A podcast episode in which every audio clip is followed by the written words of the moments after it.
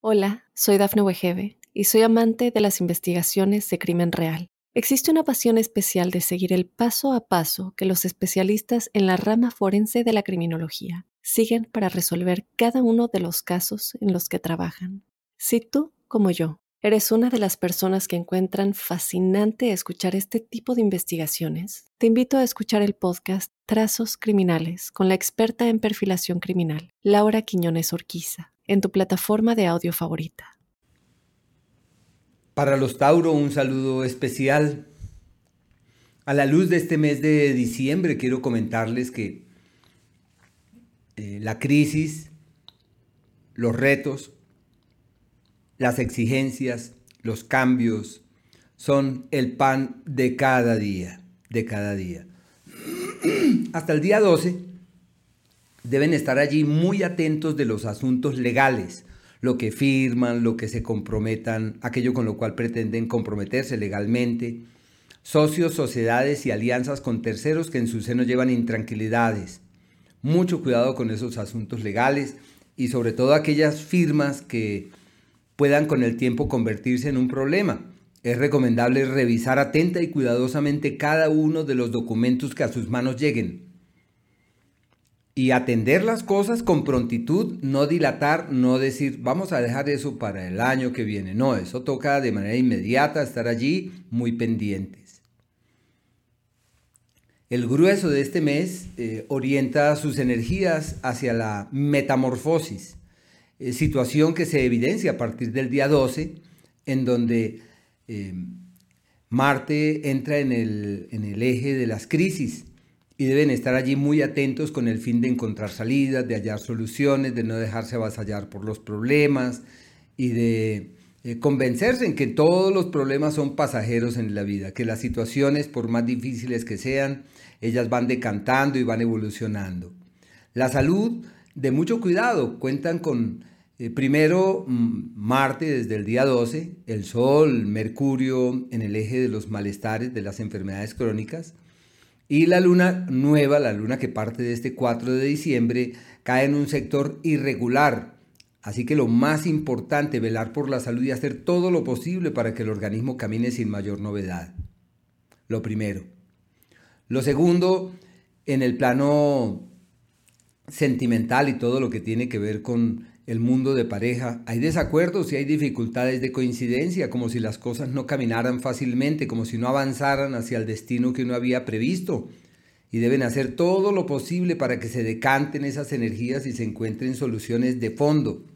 No olvidar que en la vida no hay problemas, hay soluciones y deben hacer todo lo posible para encontrar salidas, para tomar enseñanzas de lo que se produce, pero no pueden evitar exigencias, retos, y sobre todo imprevistos e inclusive eventualidades. Es una época compleja en la que deben hacer hasta lo imposible para reformular sus historias y cambiar sus vidas. Este ciclo, el pico máximo de este ciclo se extiende hasta el solsticio. En otras palabras, abarca hasta la luna llena. Pero ya una vez que se haga presente la luna llena y que llegue el solsticio, ya las energías empezarán a decantar y existirá un mejor escenario para que todo pueda fluir mejor. En el plano económico, hasta el día 13 de diciembre es una época para contemplar nuevas opciones, mirar hacia otros horizontes. Puede considerarse como una época favorable para manejar el dinero de terceros. Podría ser ah, en sociedad, en alianzas, con acuerdos, pero ya lo he mencionado, requieren de mucho cuidado en lo que hagan sobre ese particular. A partir del día 13 su situación económica se destraba, Mercurio, el astro de sus finanzas, entra en un escenario muy favorable que les recuerda que todo está bien, que todo puede fluir mejor, que todo puede, avanzar hacia un mejor mañana. Una época muy bella para argumentarse positivamente sobre caminos nuevos. Y es donde se establecen las bases de los éxitos. A partir de allí se fragua un futuro fiable en donde entrarán en el 2022 con pie derecho, con una energía pródiga y expansiva y cuando uno inicia el año con energía eh, amable y creativa, pues todo camina perfectamente. En el escenario laboral están en una época de expectativas de traslados. Esto está relacionado con el planeta Venus, Y ya este, este tema lo abordamos en el podcast de Venus en Capricornio. Y sería bueno que lo revisaran porque allí aparece toda la descripción. Pero resumiendo, es una época de traslados laborales y de viajes eh, por las actividades que realizan y donde se establecen las bases para que las cosas puedan caminar hacia el mañana. Eh, pensaría yo favorablemente. En el área de la familia, aunque existe una energía fiable para resolver, eh, superar conflictos, resolver situaciones en vilo y pasar páginas de cosas que de pronto no son las más amables, pero yo pienso que todo se va resolviendo, se va solucionando. Lo importante es que no se detengan ante las crisis, sino que puedan nutrirse de ellas, crecer con ellas y evolucionar ante ellas y con ellas, que sería, me parece, algo bien valioso. Ya en el plano sentimental, los primeros 12 días de desacuerdos, de grandes dificultades de coincidencia, es una época muy difícil. Es normal que aprecien por parte de sus parejas eh, actitudes hostiles, actitudes muy difíciles de sobrellevar. Y lógico, la pareja seguramente estará más inquieta por el dinero, más preocupada por las finanzas que otra cosa. Y seguramente sentirán que los dos caminan en direcciones opuestas, en, sí, como hacia destinos distintos. Ya a partir del día 12 eh, de diciembre surge una mejor energía. Las cosas pueden evolucionar de una mejor forma, pero deben evitar al máximo las confrontaciones, las diferencias, porque éstas se pueden ahondar.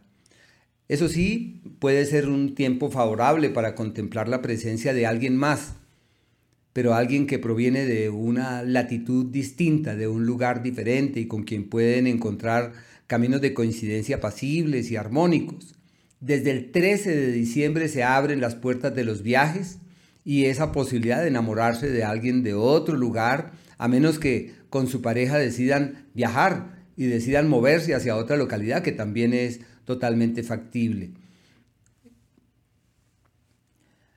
La salud ya lo he mencionado, tienen todos los planetas en el eje de los malestares físicos y deben estar atentos para evitar que los malestares que se produzcan pasen a mayores. No olviden fortalecer los ligamentos, eh, miembros inferiores, tener cuidado con la cadera, ojo con el hígado, con los excesos. Es una época de descuidos que pueden convertirse en todo un tremendo lío. Así que deben estar atentos de todo esto situación que ya desde el 13 de diciembre empieza ya a evolucionar de una mejor manera y a partir del 21, eh, con el paso de el solsticio, la llegada del solsticio, todo caminará mucho mejor, mucho mejor y por ahora la paciencia, la clave de todo. Ya sabemos que la luna nueva que se produce el 4 cae en el eje de las crisis, de los retos y de la conciencia. Si los tauros se empeñan en crecer, en evolucionar, en despertar, en vibrar alto, en resonar bonito, todo fluye perfectamente. Una época magnífica en lo que tiene que ver con la conciencia, acrecentar la conexión con el presente y realizar ejercicios interiores. Bueno, esas son como las reflexiones para los Tauros en este mes de diciembre. Espero que tengan eh, otros referentes en esas reflexiones sobre lo que la vida pacta, sobre el cosmos sobre lo que el cosmos sugiere. Hola, soy Dafne Wegebe y soy amante de las investigaciones de crimen real. Existe una pasión especial de seguir el paso a paso que los especialistas en la rama forense de la criminología siguen para resolver cada uno de los casos en los que trabajan. Si tú, como yo, ¿Eres una de las personas que encuentran fascinante escuchar este tipo de investigaciones? Te invito a escuchar el podcast Trazos Criminales con la experta en perfilación criminal, Laura Quiñones Orquiza, en tu plataforma de audio favorita.